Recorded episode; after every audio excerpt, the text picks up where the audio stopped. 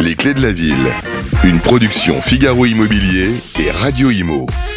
En partenariat avec le Conseil supérieur du notariat, Helio et Nexity. Présenté par Sylvain Lévy-Valency et Olivier Marin. Eh bien, bonjour à toutes et à tous et merci d'être avec nous. Nous avons déposé nos valises comme des saltimbanques. Nous sommes sur le Tour de France, euh, une vision qui nous plaît beaucoup. Euh, nous sommes ici à Orléans. On est ravis de vous y accueillir. Je suis accompagné, comme c'est le cas maintenant tous les mois, ça fait déjà plus de quatre ans, nous visitons et nous sillonnons les routes de France, mon ami Olivier Marin. Bonjour Sylvain. Comment ça va Olivier Très bien, très heureux d'être ici à Orléans. Et nous sommes à Orléans avec bien sûr l'accueil, l'hôte de ces lieux, euh, celui par lequel d'ailleurs nous sommes installés dans un endroit magnifique. Il est avec nous, c'est le maire d'Orléans, c'est Serge Roy qui est avec nous. Bonjour monsieur le maire. Bonjour et bonjour à tous. Merci d'être avec nous. Olivier, nous avons un programme assez fourni aujourd'hui dans cette bonne vieille ville d'Orléans. Absolument, très heureux bien sûr au nom de Figaro Immobilier et de Figaro Immo TV de poursuivre cette quatrième saison des clés de la ville. Depuis Orléans, on va se plonger au cœur des territoires, mieux comprendre les besoins, décrypter les enjeux de la ville. C'est aussi un grand plaisir avec toujours le même principe qui fonctionne et qui a fait ses preuves. On pose nos valises et on parle immobilier, on parle logement bien sûr, mais aussi urbanisme, environnement, architecture, patrimoine. Et à travers notre émission, eh bien, c'est l'occasion de montrer que la ville, elle bouge. Elle se transforme, il y a une identité, mais il y a aussi de nouvelles façons de vivre et d'habiter. On va le voir aujourd'hui à travers des reportages, des échanges, les témoignages en plateau de personnalités emblématiques, des acteurs de la fabrique de la ville. Et pour cette deuxième étape de cette saison 4, donc après Toulouse, eh bien, nous, nous sommes à Orléans, reçu par notre grand témoin, qu'on est très heureux d'accueillir, Serge Grouard. Bonjour et merci Bonjour. infiniment. Merci à vous également. Maire d'Orléans, président de la métropole d'Orléans. Alors, au programme, nous retrouvons nos partenaires chaque mois. Un notaire du Conseil supérieur du notariat. Aujourd'hui, nous recevrons maître Alain Butet, notaire à Orléans. On va faire un tour d'horizon, voir l'évolution des prix, des ventes à Orléans, mais également délivrer des conseils pratiques. Pour la séquence La vie ensemble, nous recevrons Amaury Vallée, directeur régional Centre Val-de-Loire-Océan pour le pôle immobilier résidentiel de Next City. Là, ce sera l'occasion de, de faire le point et de prendre le pouls du marché de l'activité des projets dans le neuf à l'échelle d'Orléans et sa métropole. Et puis la séquence bien mieux avec notre partenaire Helio pour évoquer ce qui est sans doute l'un des chantiers du siècle, c'est la rénovation énergétique. Tanguy Dupont, directeur du pôle habitat collectif au groupe Helio, nous donnera l'état des logements côté performance énergétique à Orléans et puis lui aussi des conseils pratiques pour bien rénover. Voilà pour ce beau programme. Mais tout d'abord, Grégoire, si je vous dis Orléans, l'édito, c'est à vous.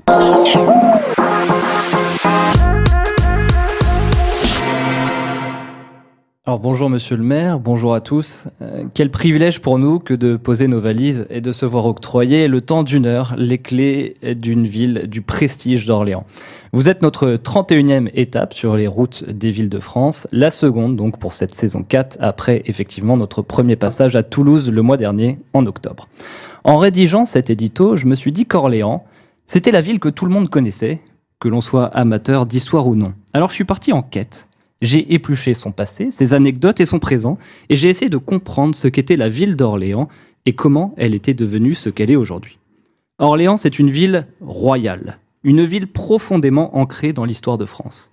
J'évacue tout de suite le rôle de Jeanne d'Arc, que chacun connaît, pendant la guerre de Cent Ans notamment, parce que la pucelle d'Orléans est, à n'en pas douter, une des raisons majeures de la célébrité de votre ville, et elle est depuis liée à l'identité de notre pays. Mais il n'y a pas qu'elle. Orléans a longtemps été un duché, traditionnellement donné en apanage à un fils cadet du roi de France. En tout, ce sont dix fils cadets de roi de France qui ont été titrés ducs d'Orléans, de 1344 à 1842. S'il constitue aujourd'hui un titre de courtoisie, ce titre est gravé en lettres d'or dans la légende du royaume de France. Et parmi les ducs, certains sont même devenus rois, comme Louis XII, Henri II, Charles IX, Henri III et Louis-Philippe. C'est donc un destin national qui a placé Orléans sur la carte de France. Comme dans beaucoup de villes du pays, les premières traces humaines à Orléans remontent jusqu'à l'Antiquité. Les Carnutes, un peuple de Gaulois, fondent Kenaboum. Il faut dire qu'à cet emplacement, la Loire est franchissable. Et la cité qui deviendra Orléans se développe donc sur la ville, sur la rive non inondable. La position est naturelle, le fleuve favorise le commerce et les échanges. Après la conquête romaine et le développement de Kenaboum par l'empereur Aurélien, son nom se transforme pour devenir Orléans. Aurélien, Orléans. Pas mal. Les premières lettres de noblesse d'une cité dont le nom va rester dans l'histoire. C'est le commerce fluvial donc qui va en premier participer à l'essor de la ville. Jules César himself avait qualifié Orléans, qualifié Orléans pardon, d'emporium, c'est-à-dire place de commerce. Il faut dire qu'elle est le port fluvial le plus proche de la capitale du royaume, Paris, une position qui va donc bien l'aider. Céréales, vin, sel, poissons, pierres, bois, huile, produits du Levant ou d'autres contrées, nombreuses sont les denrées à transiter par le fleuve. Et l'une d'elles, je l'ai découvert, fera particulièrement la renommée de votre cité, monsieur le Vert, le vinaigre. Oui. Et oui, Orléans, c'est la capitale française du vinaigre. Alors ça remonte au Moyen Âge, on transformait en vinaigre les vins locaux peu réputés ou les vins qui avaient mal voyagé et tourné. À Orléans s'est développé un savoir-faire bien particulier, une méthode à l'ancienne, naturelle et lente, qui a toujours intrigué. On dit même qu'un certain Louis Pasteur s'est déplacé jusqu'ici pour en étudier le processus. On a compté jusqu'à 400 vinaigriers dans la ville au XVIIIe siècle, qui produisaient la quasi-totalité des, vinaigres consommés en France.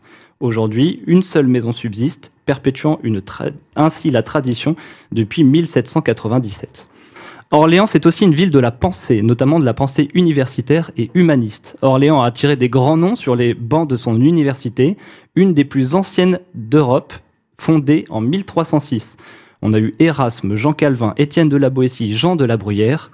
L'institution est prestigieuse.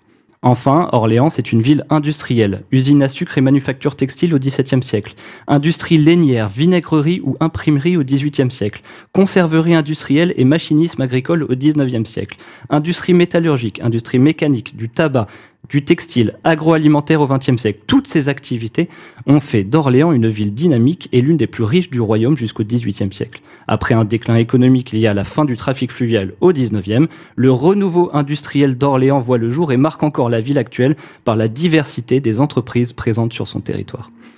Bah, j'espère que cet édito vous a plu, monsieur le maire. Vous l'aurez compris, il n'était pas question de vous imposer une guépinade. Alors, pour vous expliquer, mesdames et messieurs, c'est ainsi que l'on décrit une joute verbale ici à Orléans, parce qu'elle est mordante, comme une guêpe, elle est piquante. Non pas de guépinade, mais un portrait que j'ai essayé de vous faire d'une ville et de ses habitants que l'on dit aimer le devoir et l'habitude. Des habitants fidèles, avant fidèles au roi et à la religion, maintenant fidèles à leur ville.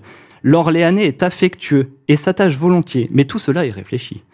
Il aime la lenteur des choses bien faites. On lui prête une certaine austérité, mais c'est juste une manière de parler de son sérieux et de son caractère entier. Alors merci de nous accueillir dans votre ville si bienveillante, monsieur le maire, et à tous, bienvenue à Orléans. Merci pour cet édito. Je vous propose, mesdames et messieurs, de découvrir en images les... En plus, on a eu beaucoup de chance, puisque notre caméraman et notre reporter ont trouvé un temps superbe, pour découvrir de façon légèrement différente, un peu poétique, voire bucolique, quelques images de votre, de votre ville. C'est parti pour le reportage.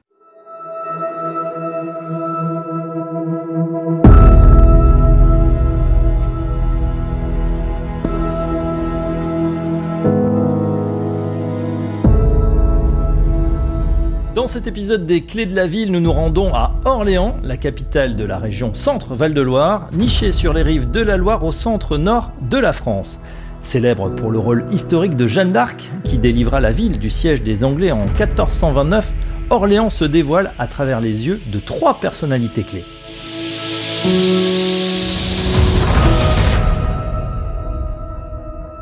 Et nous rencontrons tout de suite Pierre Alloran, c'est le doyen de la faculté de droit, d'économie et de gestion d'Orléans, ainsi que vice-président du Césaire. Il nous plonge dans l'histoire captivante de la ville. Alors son évolution, effectivement, elle est très ancienne, hein. elle remonte très loin, puisque déjà, par exemple, César, euh, dans la guerre des Gaules, évoque Kenaboum, donc l'ancêtre d'Orléans. C'est déjà une ville stratégiquement euh, au niveau militaire très importante. Orléans a euh, repoussé euh, les invasions barbares, par exemple. Les Huns, Attila. Orléans a toujours appartenu au roi de France, qui est mort dans l'hôtel Groslo, c'est-à-dire l'ancien l'ancien hôtel de ville d'Orléans, très bel hôtel de ville Renaissance. Il y a évidemment l'épopée de Jeanne d'Arc qui marque symboliquement un moment très important de constitution du sentiment national en France face à l'occupant anglais, et on sait l'importance de Jeanne d'Arc dans la libération de la ville. Ça a été une ville aussi de conciles. Il y a eu des conciles à Orléans qui ont eu une grande importance dans la vie euh, de euh, l'Église catholique, euh, l'Église chrétienne d'Occident. À la Révolution, et ça c'est assez méconnu, Orléans a joué aussi un rôle important, en particulier au moment de la terreur, hein, où il y avait un tribunal révolutionnaire, mais pas seulement. Orléans a joué ce rôle d'entrepôt de Paris, de ville au nord de la Loire, la plus proche de Paris, et donc on transbordait euh, la plupart des productions, le café, euh, euh, le cacao, etc., le sucre, hein, remontait jusqu'à Orléans, on les transbordait ensuite, et à deux, trois jours à l'époque, on pouvait acheminer ces produits vers le marché parisien. Donc les pouvoirs nationaux, centraux, à Paris, ont toujours gardé un œil très attentif sur ce qui se passait à Orléans.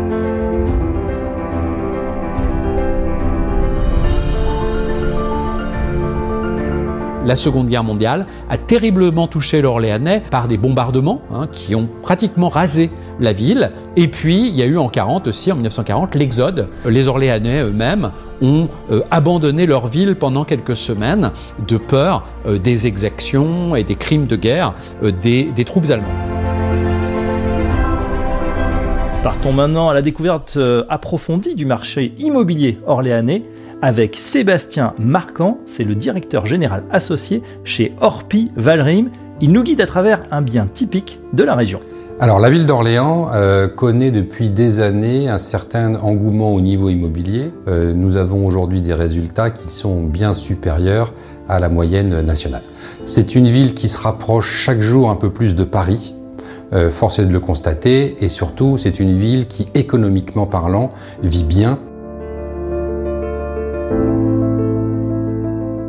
Les quartiers qui connaissent le plus gros engouement sont bien évidemment le centre historique, euh, qui restera euh, un attrait, euh, avec un attrait tout particulier pour l'immobilier, et puis les quartiers dunois au nord de la ville d'Orléans avec des maisons plutôt bourgeoises, le quartier Saint-Marceau qui est lui au sud de la Loire avec un quartier très familial.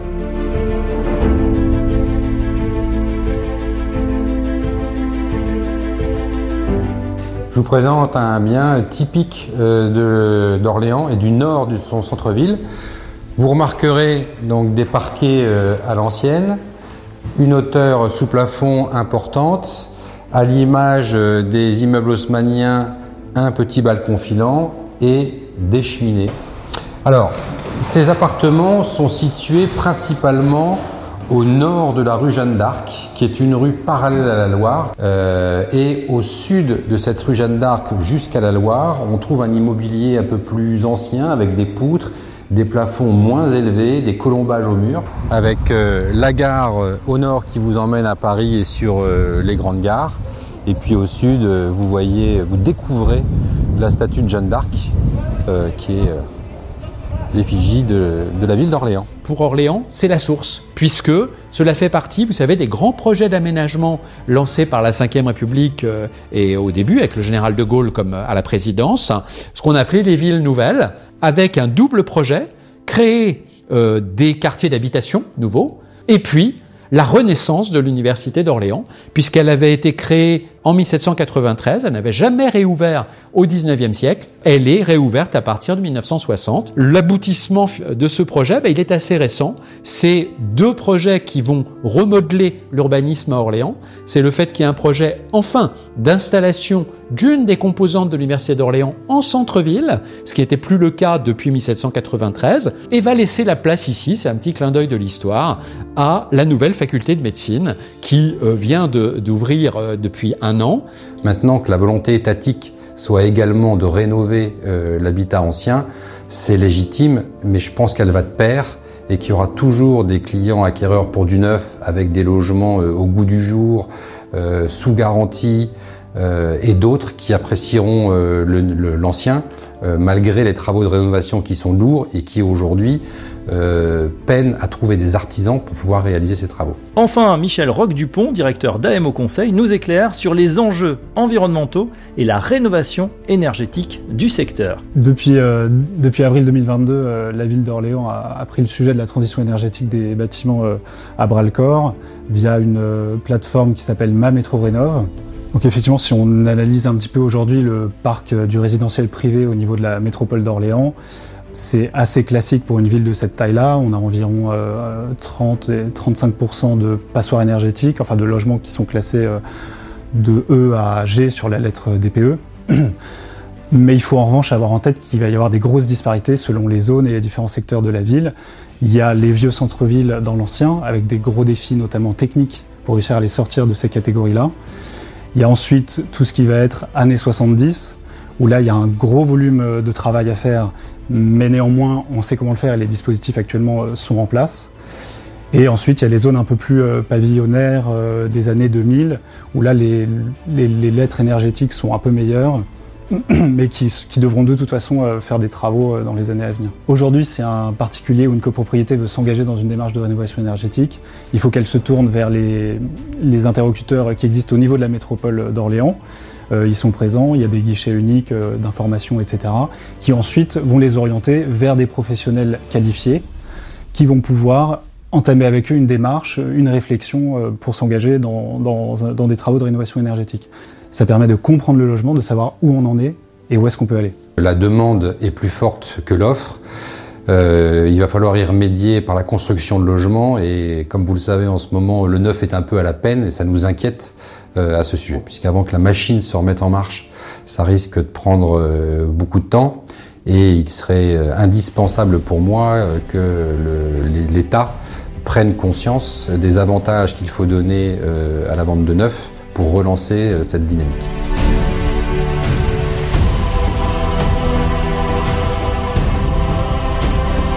Force est de constater que nous sommes près de Paris, que nous sommes à 3h30 euh, de l'océan, que nous avons euh, du travail à Orléans, puisque nous avons un taux de chômage plus faible que la moyenne nationale. Soyez convaincus, venez vivre à Orléans, c'est une jolie ville, les Orléanais sont sympathiques et c'est vraiment une ville où il fait bon vivre. Après avoir arpenté les rues historiques et découvert les aspects contemporains de la ville, nous vous invitons à plonger davantage dans les clés de la ville d'Orléans, une cité où le passé et le présent s'entremêlent pour créer une expérience unique. Bienvenue à Orléans, où l'histoire se conjugue au présent pour façonner un avenir prometteur.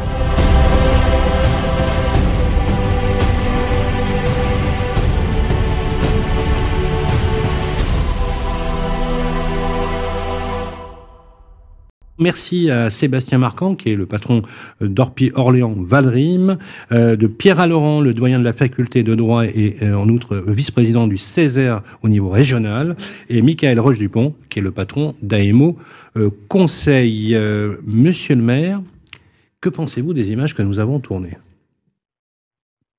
Je ne peux en penser que du bien. je pense que le reportage est, est juste J'ajouterai deux, trois petites choses euh, récentes. Euh, j'ajouterai euh, notamment l'équipement que l'on vient d'ouvrir là début de cette année. Il est tout frais, tout récent. Comet Arena, c'est à part Bercy, c'est la plus grande salle de France. Donc 10 000 places et qui est magnifique. voilà, donc ça c'est ce qui vient d'arriver. J'ajouterais aussi peut-être tout ce qui se fait dans le domaine de la culture. On a des théâtres qui sont magnifiques à Orléans, on a un orchestre symphonique, etc., etc. Euh, mais ce reportage, il, euh, il cible juste, je pense, et il montre une chose, c'est qu'Orléans est entré dans la première division des villes françaises. Tout à fait. Et, à propos de division, c'est une ville très sportive. Il y a énormément de sport à Orléans, beaucoup. Alors, éducation, le rugby, le football. Éducation, sport, culture, c'est vraiment un triptyque. Et d'ailleurs, euh, comme vous le savez, il fait très bon vivre à Orléans, vous l'avez rappelé. Euh, vous êtes classé dans le top 50 des villes où il fait bon vivre.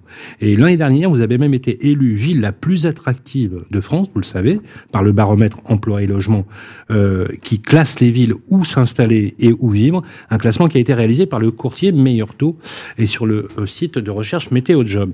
Alors, Orléans, c'est une ville attractive. Est-ce que vous craignez pas, monsieur le maire, l'aspiration de la grande métropole parisienne qui vous guette? Non, parce que Orléans a une très forte identité, vous l'avez rappelé dans les, différents reportages, donc je ne crains pas cela. Par contre, euh, vous l'avez dit aussi, euh, ici à Orléans, nous sommes à la fois Bosseron et Sologno et nous aimons bien nous inscrire dans du solide. Nous aimons bien nous inscrire dans du temps long, le temps long du grand historien euh, Fernand Braudel. Donc, je me méfie des effets de mode et des choses superficielles. Ici, on essaye de construire dans la durée. Et c'est aussi pour ça que l'on, je pense, que l'on que l'on réussit. Donc euh, les classements, euh, c'est très bien, on en est très heureux. On préfère être premier que dernier, cela va de soi. Euh, mais ce n'est pas notre motivation première. On ne cherche pas à être en haut du classement. On ne cherche pas à faire, comme l'on dit parfois, des coups de com on essaye, et ça c'est, je pense, fondamental, de s'inscrire dans la durée. Et l'une des réussites d'Orléans est justement de s'inscrire dans la durée. Euh, pour ma part, je, suis maire depuis 2001. Euh, euh, donc cela donne de la continuité. Et puis je dois dire aussi que tous les maires d'Orléans se sont inscrits dans cette logique d'une recherche de développement harmonieux de la ville. Et cela, c'est une des forces de notre ville. Depuis, depuis l'après-guerre, j'allais dire, on s'inscrit presque tous dans, enfin tous dans la même logique, dans la même volonté de, de faire une ville euh, qui soit euh, une ville du bon vivre, qui se développe, qui soit fière d'elle-même. Vous retrouverez toujours ces ingrédients dans toutes les séquences municipales. Et ça, c'est fondamental sur 50, 60, 70 ans et plus. Alors, Olivier. On l'évoquait tout à l'heure, et vous en avez parlé notamment, une ville doit garder son identité, mais une ville doit aussi avancer, avoir des projets. C'est récemment le maire de Nancy qui nous disait qu'une ville qui n'a pas de projet et qui ne bouge pas, c'est une ville qui meurt. C'est ça. On parle de plus en plus de réhabilitation de transformation, de, recyclage, de reconstruire sur l'existant, de, rénover. Alors, il y a eu récemment la, la démolition de la tour 17 à Orléans, il y a des transformations, quartier Argonne notamment, des projets, même si on sort un peu d'Orléans du côté de Saran, sur Fritsch Industriel, ancien atelier de la marque allemande Kell. Beaucoup de choses. Quelle est l'ampleur en fait et quelle est la place des projets à la fois de rénovation urbaine à Orléans? On investit énormément on investit entre la métropole et la ville d'Orléans entre 150 et 200 millions d'euros par an. Euh, nous avons eu euh, dans certaines périodes entre 15 et 20 ZAC en même temps. Ah oui. oui. je, vois vos, vos airs étonnés. Nous rencontrons vos collègues, monsieur le maire. Mais, mais Toutes les semaines et tous les mois. Et je crois que jamais, d'ailleurs, me semble-t-il, on avait entendu autant de, dynamique urbaine telle que vous le décrivez. Et ce qui est très intéressant, permettez-moi de, de le rajouter, c'est que vous êtes dans votre quatrième mandat. Oui. Et donc, je ne peux dire que oui. Et donc, non mais donc vous êtes un maire. Le temps passe. Vous êtes un maire bâtisseur. Vous avez, nous le savons, et on n'est pas là pour euh, pour vous euh, servir les choses, mais vous avez transfiguré Orléans et vous l'avez poussé vers le 21e siècle et vous avez été réélu. Donc on peut être un maire constructeur et bâtisseur et être réélu. Voilà, c'est dit. Je le pense. On essaye en permanence, ce n'est pas toujours facile, euh, d'avancer sur nos, nos, deux jambes. La proximité avec les Orléanais, c'est-à-dire la réponse aux besoins du quotidien. C'est la vocation première d'une mairie et d'un maire. Et en même temps, je dis, je dis bien en même temps, d'assurer le développement, le rayonnement, proximité, rayonnement. Voilà. Alors ça paraît simple quand on le dit. Quand on le gère au quotidien, c'est plus compliqué parce que à l'arrivée de tout cela, vous avez l'allocation des moyens. Vous les mettez où les moyens? Ils ne sont pas infinis, chacun le sait. Et on les répartit comment? Et c'est là où il faut trouver l'équilibre, j'allais dire plus que l'équilibre, l'harmonie dans ce développement. C'est ce que nous essayons de faire depuis euh, maintenant effectivement euh, deux décennies. Alors, au début de l'année 23, de l'année 2023, vous, avez la cérémonie habituelle de vos voeux, vous parliez de l'année à venir comme une année de concrétisation. Je reprends vos termes. Un travail de 15 années pour positionner Orléans au tout meilleur rang. À la fin de l'année, quel bilan, là on arrive à la fin de l'année 2023, quel bilan vous tirez à la fois en matière d'immobilier, d'habitat au sens large, d'urbanisme et de logement Et je vais préciser que vous avez une démographie qui ferait envie à certaines villes. Vous avez une attractivité des territoires par les zones autoroutières, l'acheminement et les mobilités qui font effectivement d'Orléans un véritable challenger dans la transformation urbaine, comme vous le savez aujourd'hui, il y a une grande réflexion à la fois démographique, mais aussi anthropologique.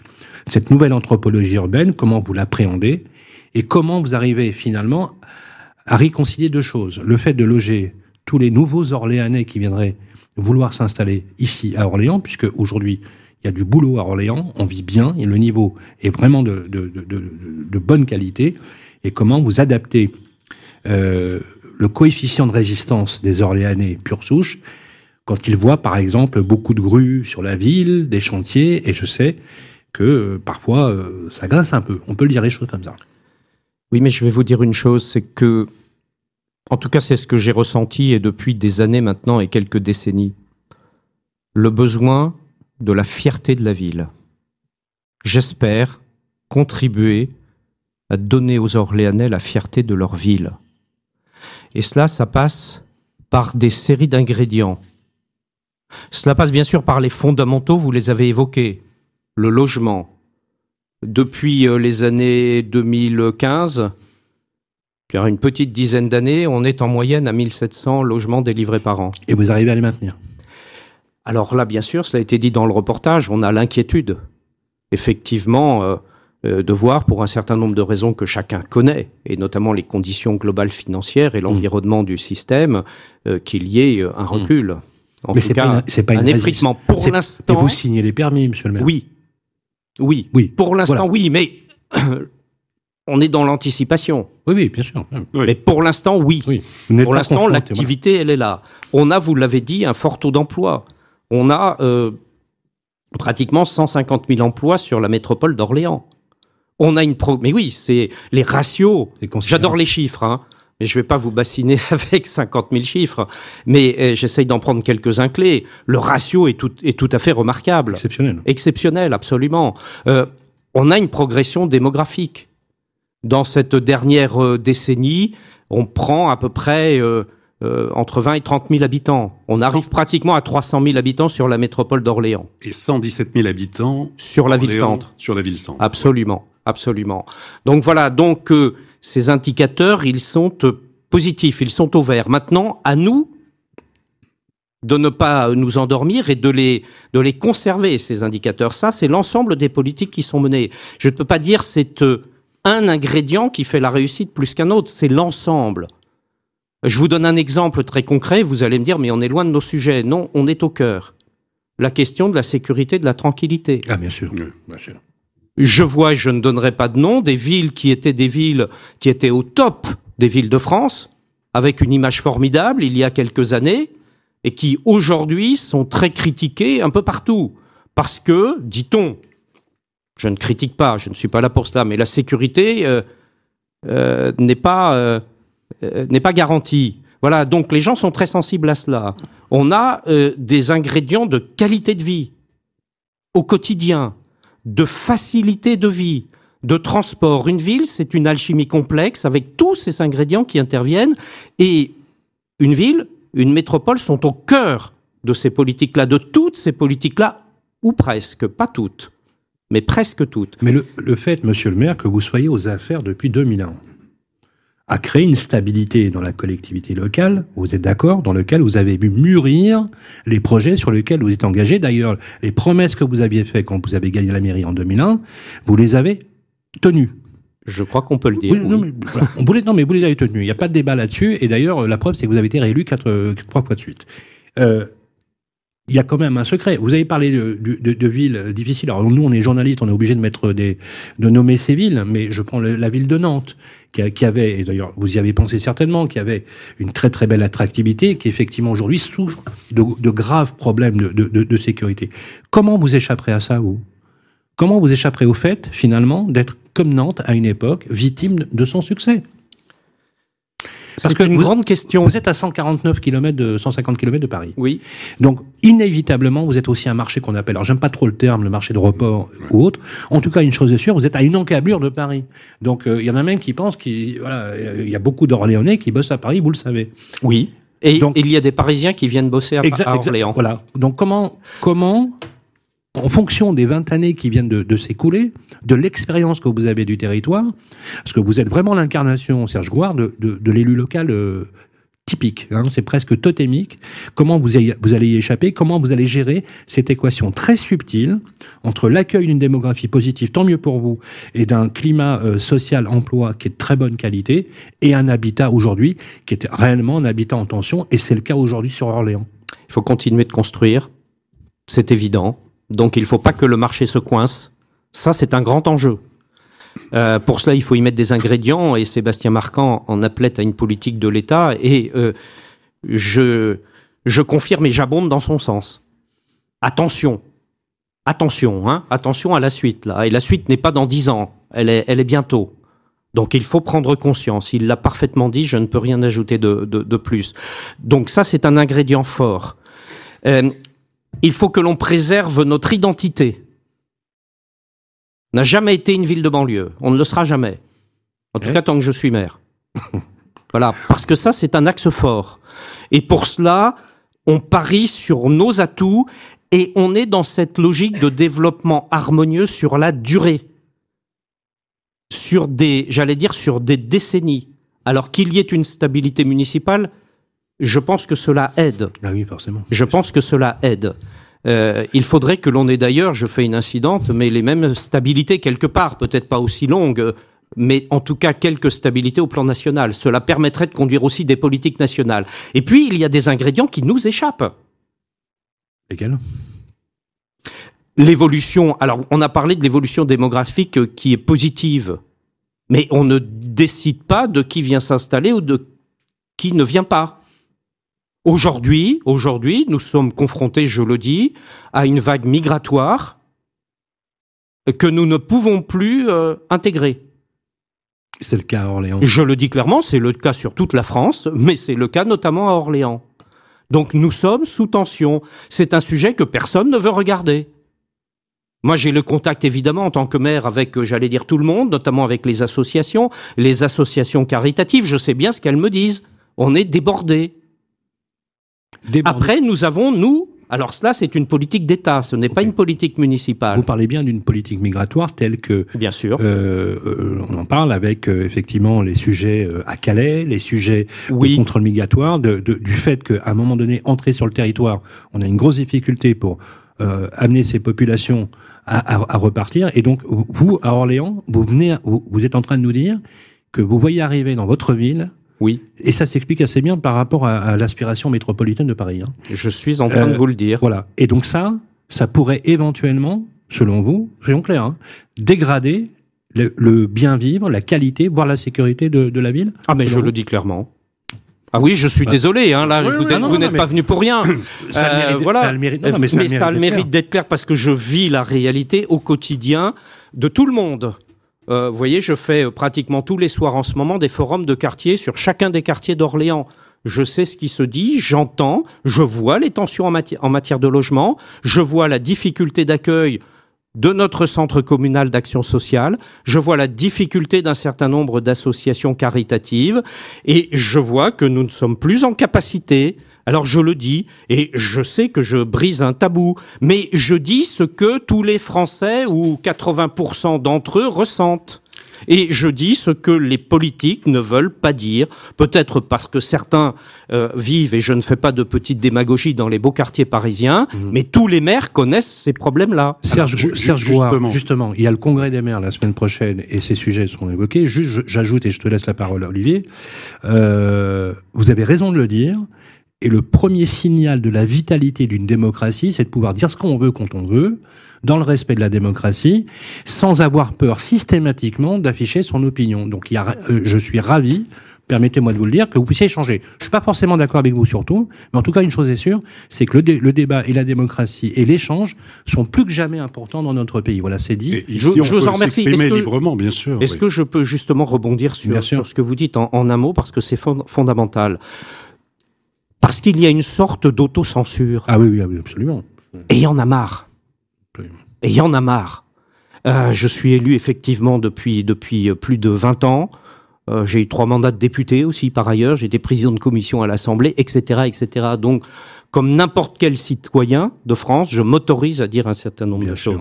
Et j'ai dit un certain nombre de choses quand ce n'était pas au goût du jour. Au goût du jour.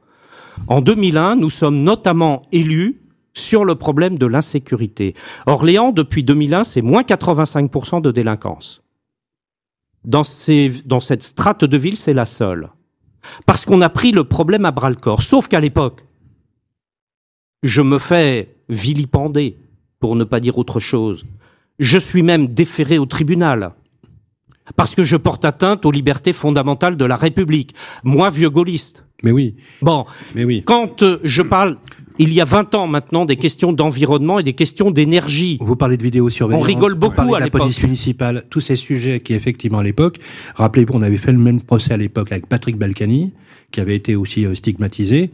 Force de constater, c'est que euh, ça vous a donné raison dans la stabilité, etc. C'est un vrai sujet que vous avez évoqué. Alors, Mais encore une fois, encore une fois, on va revenir peut-être sur nos sujets, mais, alors, mais juste, oui, mais ça peut être en fait le prolongement, et on le voit d'ailleurs avec Sylvain dans les nombreux déplacements que l'on fait dans les villes, c'est la difficulté de construire, de loger tout le monde, de construire à la fois abordable et durable. Euh, Construire, on voit en France, devient de plus en plus difficile, que ce soit aussi le fait d'obtenir des permis de construire, comme les mises en chantier d'opération. Alors, on l'évoquera plus précisément aussi avec, avec, Amaury. avec Next City, mais d'une façon générale, euh, les freins à l'acte de construire sont-ils, pour vous, économiques, juridiques, environnementaux? Est-ce les citoyens qui sont de plus en plus aussi hostiles Qu'est-ce que vous en pensez. Vaste, vaste question, je vais essayer d'être concis. Il y a une inquiétude chez nos concitoyens au regard de la construction. À chaque fois, à chaque fois, on a soit pétition, euh, enfin voilà, on a problème.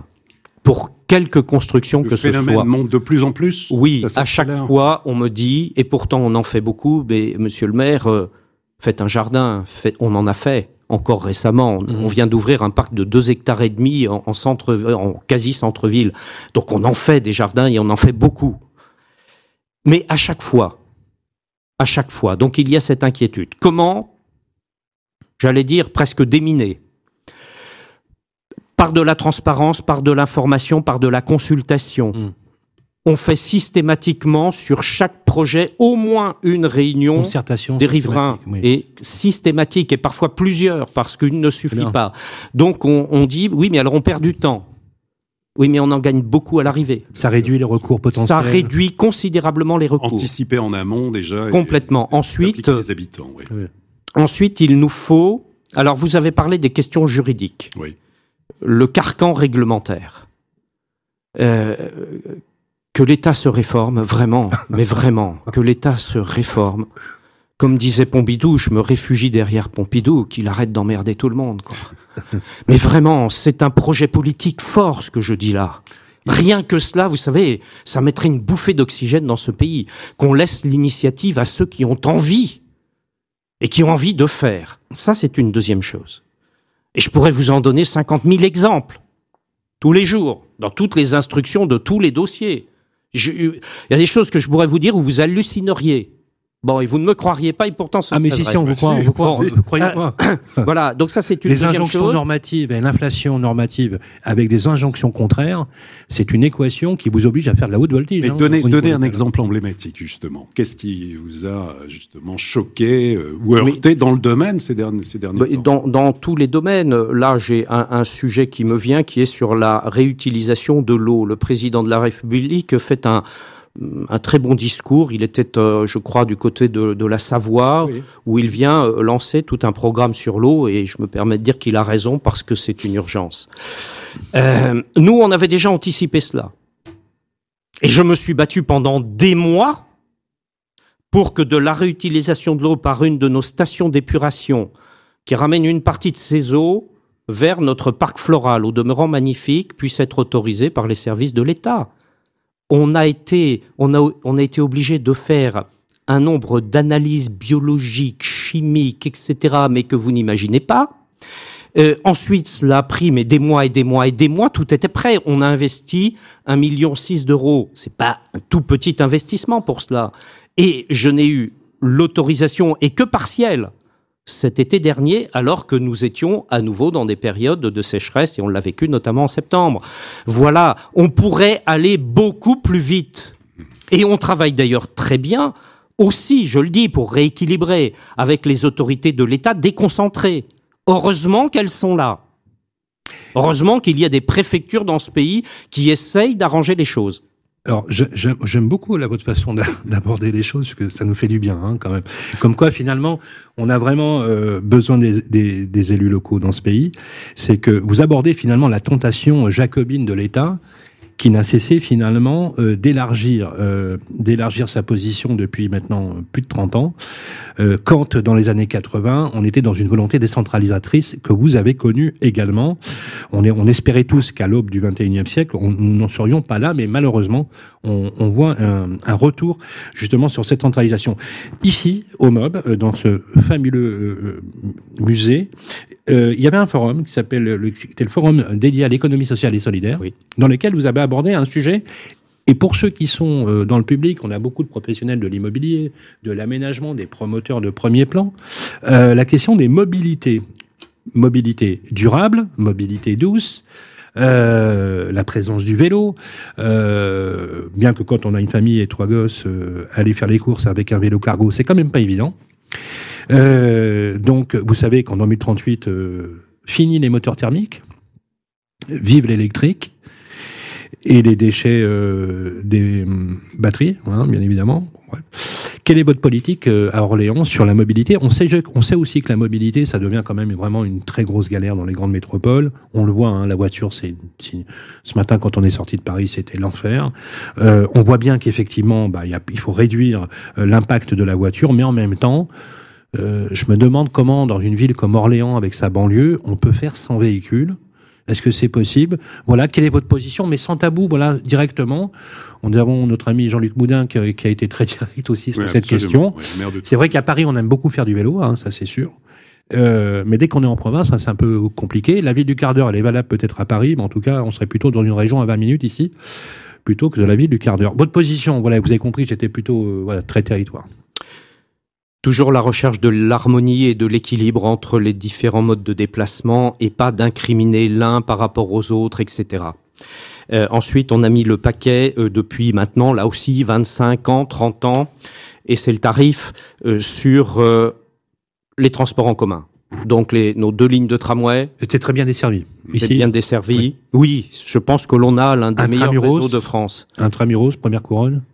et, et l'ensemble de la métropole avec on a donc un réseau bus qu'on est en train de complètement moderniser. On refait tout pour faire simple, Euh, donc euh, avec des bus beaucoup moins polluants, des bus hybrides, des bus électriques. Bref, on est en train de changer toute la flotte de bus et on va le réaliser en 3-4 ans, ce qui est une performance. Euh, ensuite, ensuite, l'un des problèmes de la mobilité, c'est qu'évidemment, les gens ne se déplacent pas seulement dans la métropole. Ils viennent de l'extérieur. Et là, on a tout un travail qui est en train de se faire en partenariat avec les autres intercommunalités pour justement avoir des liaisons entre nos territoires. Et c'est important et c'est un des moyens euh, de décongestionner notamment les entrées sur la métropole et ce qu'on appelle ici notre tangentiel qui est un peu notre boulevard périphérique. Merci euh, beaucoup pour cette euh, première intervention. Je vous propose de rester avec nous, euh, Monsieur le maire. Je voudrais qu'on nous enchaînions, euh, Olivier, avec les notaires pour notre première séquence.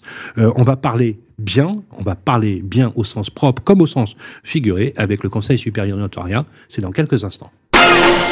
Les clés de la ville, parlons bien avec le Conseil supérieur du notariat. Rebonjour à toutes et à tous et merci d'être avec nous. Nous sommes toujours, si vous prenez le programme en cours, ici à Orléans. Je vais vous demander une chose, les amis. Venez à Orléans, venez très nombreux. Si vous êtes un million ou deux, on trouvera à vous loger, il n'y a pas de souci. On a un maire. on a, Allez, on relève le défi. on a un maire, on a un maire dynamique. Merci Serge Vraiment, un immense merci de nous recevoir ici au Meublé, qui est un musée magnifique et dans cette ville magnifique. Vraiment, venez la découvrir. C'est vraiment très agréable. Moi, en ce qui me concerne, c'est la première fois. Et vraiment, c'est une très très belle euh, découverte. Nous accueillons pour cette séquence Parlons bien. Maître Buté, bonjour. Vous êtes notaire. Bonjour, oui, notaire à Orléans. Vous, vous êtes notaire à Orléans et vous êtes l'homme avisé, justement, auquel on va vous poser un certain nombre de questions sur notamment les prix de l'immobilier, mais pas que. Et c'est notre ami Olivier Marin qui s'y prête. Oui, et on est toujours très heureux chaque mois de recevoir un, notaire, un représentant du Conseil supérieur du notariat, donc maître Alain Butet, notaire à Orléans. On va faire avec vous un, tour d'horizon de l'immobilier ancien, l'évolution des prix, des ventes, mais également délivrer des, des conseils pratiques. Alors, quelques chiffres clés pour euh, démarrer. 2670 comme 2670 euros. C'est le prix médian au mètre carré d'un appartement ancien à Orléans, avec une légère augmentation de prix, on le verra sur un an, mais évidemment des disparités selon les quartiers. 254 000, c'est le prix médian d'une maison ancienne à Orléans, en euros évidemment. 8,5%, c'est la part des franciliens qui sont acquéreurs d'une maison à Orléans. C'est en légère hausse sur un an. Et puis j'ai regardé sur Figaro Immobilier pour voir un peu, c'est le phénomène que l'on retrouve un peu partout. Le nombre d'annonces de biens à la vente et de location. 803.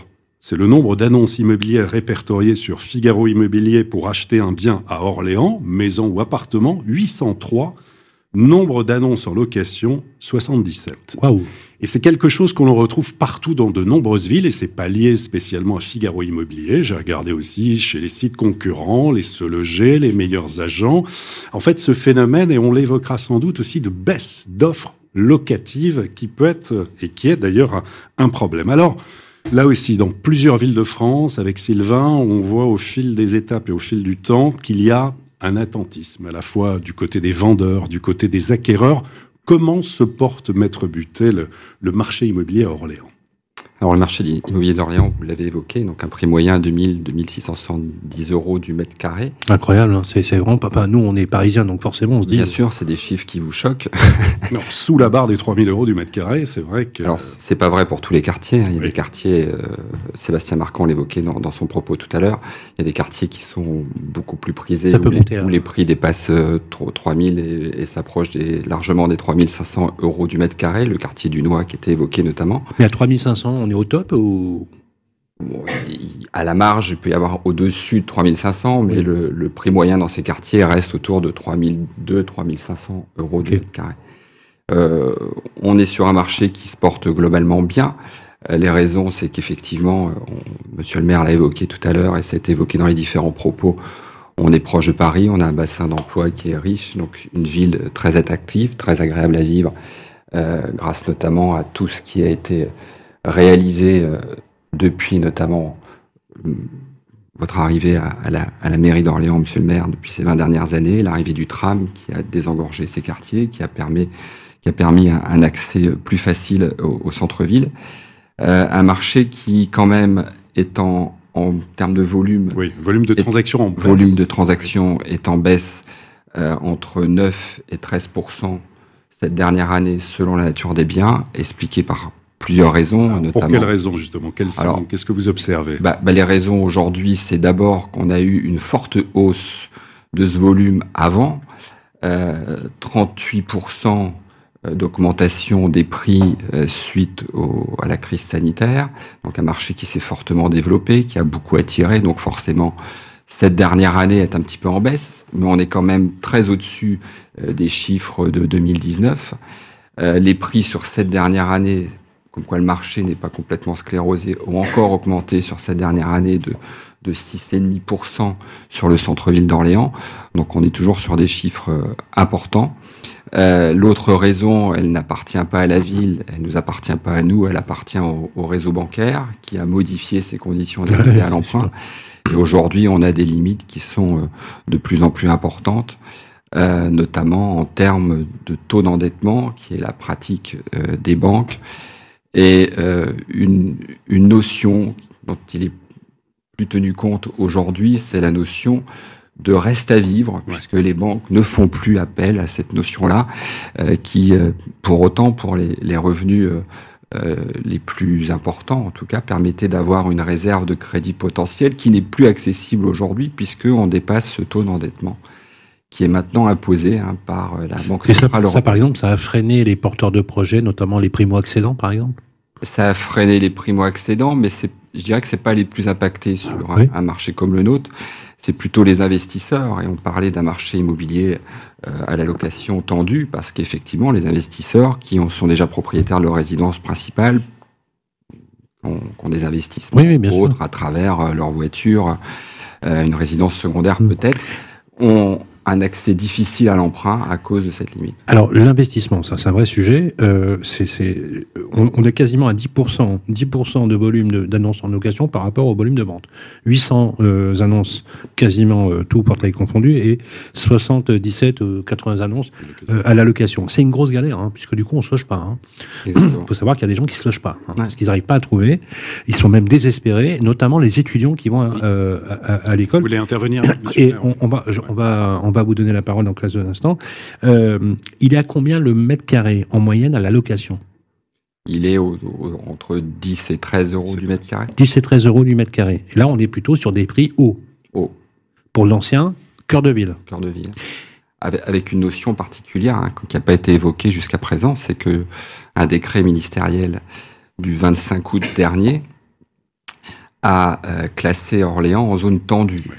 Oui, oui, oui, euh, oui, oui, les- Alors. euh, ça fait partie des 220 villes qui ont été euh, remises. euh.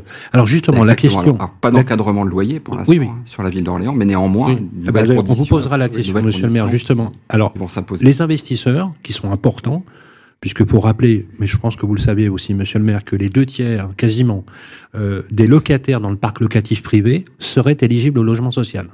Donc il y a une fonction très sociale, voire sociétale, du parc locatif privé. Donc on a besoin des bailleurs. Ça c'est dit pour l'État qui ne cesse de les matraquer fiscalement. On est d'accord. Question. Oui, oui, c'est un matraquage. Voilà, je veux dire, voilà, on- merci Monsieur Macron de matraquer les, euh, les petits propriétaires. C'est à un moment donné, ça suffit, quoi, hein, pour vraiment le dire. Question, quel est le taux de rentabilité moyen, mais vraiment moyen que vous observez? Parce que nous, on a vu vos chiffres, vous vous défendez plutôt bien, malgré les injonctions normatives. On est entre 4,5 et 5 Brut. brut. Brut. Ah oui, oui. Ça a baissé. Hein.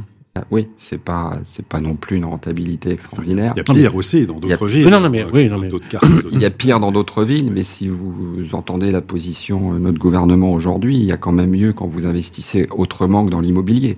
Ce qui fait que l'investisseur, quelle priorité il va avoir? Bah Vous oui. parlez du report sur Bah oui. notamment Airbnb ou sur. euh, Ouais, ou, ou Ouais. hors dehors de l'immobilier. Non, mais sur des valeurs mobilières. Voilà, c'est Emmanuel Macron qui a, insta- qui a instauré la flat tax, notamment, par exemple, et donc qui a transféré de l'épargne et de l'investissement ailleurs que sur l'immobilier qu'on avait bien besoin. Monsieur le maire, peut-être une réaction? Sur le logement étudiant notamment. Ouais. C'est désespérant. Hein. euh, Orléans est une ville qui a qui augmente considérablement son nombre d'étudiants. Pour donner un chiffre, euh, 2017, euh, 17 000 étudiants, 2027, euh, projeté 27 000 étudiants. Et, vous voyez, donc on accueille euh, des, des grandes écoles, l'université d'Orléans euh, se développe, on a une nouvelle fac de médecine qui vient de, de voir le jour, etc., etc. Et donc on a un enjeu majeur, c'est de pouvoir accueillir le mieux possible tous ces étudiants qui vont venir d'un peu partout, et donc on relance la construction aussi de logements étudiants en ce moment même. C'est déjà commencé, Mm. euh, mais on veut l'amplifier parce qu'il va nous manquer, sinon, si l'on ne faisait rien, il va nous manquer du. Une dernière question. euh, Y aura-t-il y aura-t-il un encadrement des loyers? À Orléans Est-ce que c'est quelque chose qui est envisageable? Et y Vous ne voulez pas en entendre parler? Est-ce que... Et je, je vous dis, pour ma part, euh, je, je- je suis fatigué de cette logique normative. D'accord. Voilà. Donc la réponse est non. Clairement. Et j'ajoute, pour ce qui concerne Orléans-Ville, euh, dans le domaine, puisque vous l'avez évoqué, du logement social, nous sommes à 27%. C'est bien. Ouais. Vous êtes au-delà de la norme. Mais Là, on est très largement euh, au-delà. Voilà. C'est QFD. Voilà. C'est la réponse du berger à la bergère. J'aime beaucoup le, j'aime Ah bah. beaucoup le, j'aime beaucoup l'idée.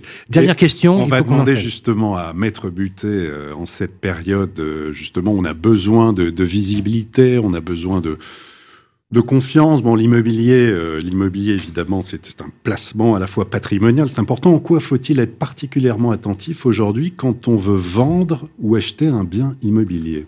Quels sont vos bons conseils dans le domaine, Maître? D'abord, pour, pour acheter, je dirais qu'il faut, il faut, prendre son temps, euh, prendre connaissance du quartier, euh, voir comment il vit quand on achète notamment pour sa résidence principale, prendre connaissance bien évidemment de, du prix moyen mètre carré euh, pratiqué. Aujourd'hui, il n'y a pas tant d'offres que ça sur Orléans, même si vous en avez comptabilisé un certain nombre sur le site du Figaro, il n'y en a pas quand même autant, ce qui fait qu'on reste sur un marché qui reste, semble difficile à l'accession à la propriété. Euh, les beaux conseils, c'est d'abord celui-ci, c'est de, de, prendre en compte tout l'aspect énergétique et rénovation IPE, énergétique, puisque aujourd'hui, euh, on sait notamment que euh, ça va être plus difficile de vendre quand on est mal classé, mais que ça va être aussi difficile d'acheter parce que les banques ont aussi cette nouvelle notion de prendre en compte le coût de la rénovation énergétique future de votre logement. Elles, elles vont comptabiliser ces instructions qui leur sont données euh, Aujourd'hui, vous avez un projet qui vous coûte tant à l'instant T, mais que sans doute dans les deux, trois prochaines années, il va falloir entamer une rénovation énergétique. Est-ce que elle, ça- va l'impacter. Est-ce que ça crée des, opportunités, Alain Buté euh, Du style, aujourd'hui, on, voit un comportement d'investisseurs qui chassent les passoires thermiques Tout à pour fait. justement faire une opération. On n'est pas loin de l'opération marchand quand même. hein. Tout à fait, parce que quand on, alors pas marchand, parce que c'est- ces investisseurs-là, Oui, ils vont vouloir pratiquer du déficit foncier, Ouais. qui reste encore une niche quand le Pinel va disparaître. Je parle à nos amis de Nexity. il reste encore du déficit. Foncier. Vous avez raison du de le déficit rappeler. foncier et Mm. c'est à peu près la seule niche qui restera encore. vrai. Donc effectivement, les investisseurs aujourd'hui vont chercher les passoires thermiques pour pouvoir les rénover, créer du déficit qu'ils vont pouvoir imputer à la fois sur leurs revenus fonciers et pour certains sur leurs revenus euh, globaux. Euh, ça reste une, une, une solution euh, qui effectivement va intéresser des investisseurs, des gens qui veulent encore gagner un peu d'impôts et malgré tout créer du, Très clair. du, du locatif. Merci beaucoup, euh, Maître Merci Alain Buté, beaucoup. notaire ici à Orléans. Applaudissements pour Maître Buté. Merci beaucoup, merci beaucoup. Restez avec nous. Merci beaucoup pour toutes ces précisions. Nous allons enchaîner dans quelques instants. On va parler d'immobilier neuf, un vrai sujet. Et d'ailleurs, je suis très heureux que vous restiez là avec nous, Serge Grouard, puisque euh, vous êtes un maire bâtisseur. Et ben, on va parler euh, justement avec euh, une personne qui représente le premier groupe qui bâtit dans ce pays. Il est directeur régional du Centre Val de Loire. On va accueillir Amaury Vallée dans quelques instants, tout de suite après le jingle. Les clés de la ville, la vie ensemble avec Nexity. Rebonjour à toutes et à tous et merci d'être avec nous. Nous sommes toujours à Orléans. Euh, si vous prenez le programme en cours, on découvre cette ville et nous sommes toujours extrêmement bien accueillis par l'hôte de ces lieux. Il est le maire d'Orléans, c'est Serge Gouard. Merci Serge Gouard. Merci à vous. Voilà, c'est un vrai plaisir euh, de passer ce moment avec vous. Euh, les élus locaux, c'est notre truc, hein, Olivier. On aime beaucoup, beaucoup les maires de France.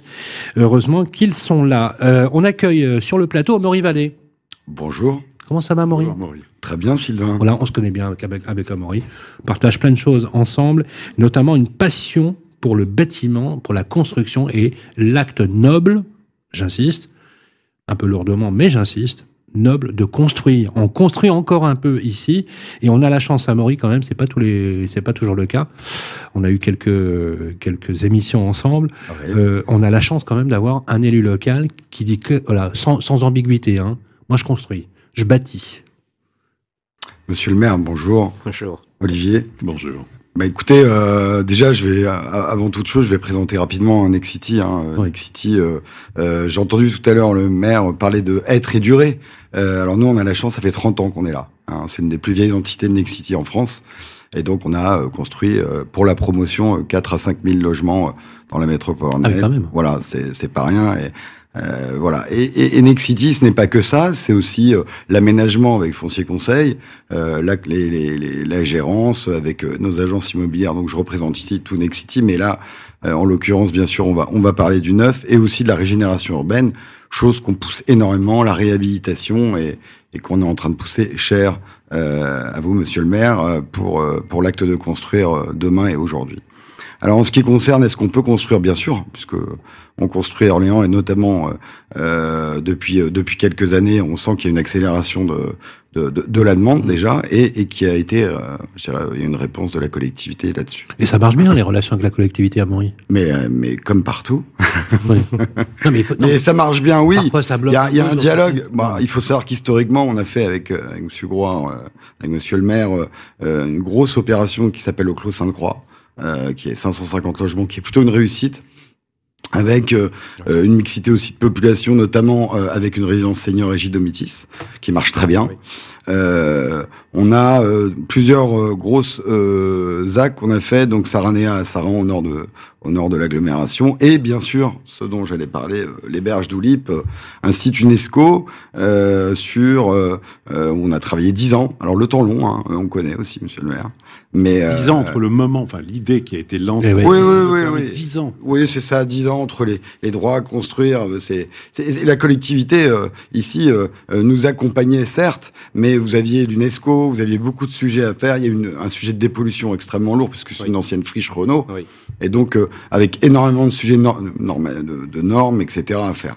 Donc voilà, c'est une opération de 380 logements qui se fait par tranche. Euh, avec euh, euh, une, je dirais que une, superposition d'usage aussi, puisqu'on aura aussi du logement bien sûr, du logement mixte. Hein, il y aura 20% de logements sociaux sur les 4, les 380 logements.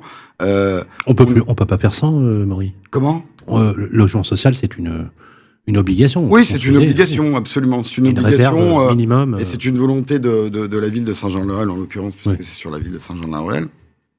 Et aussi un restaurant, et, euh, et, certainement, euh, on va, on va travailler aussi. On avait, on avait un, côté tertiaire qu'on va retravailler.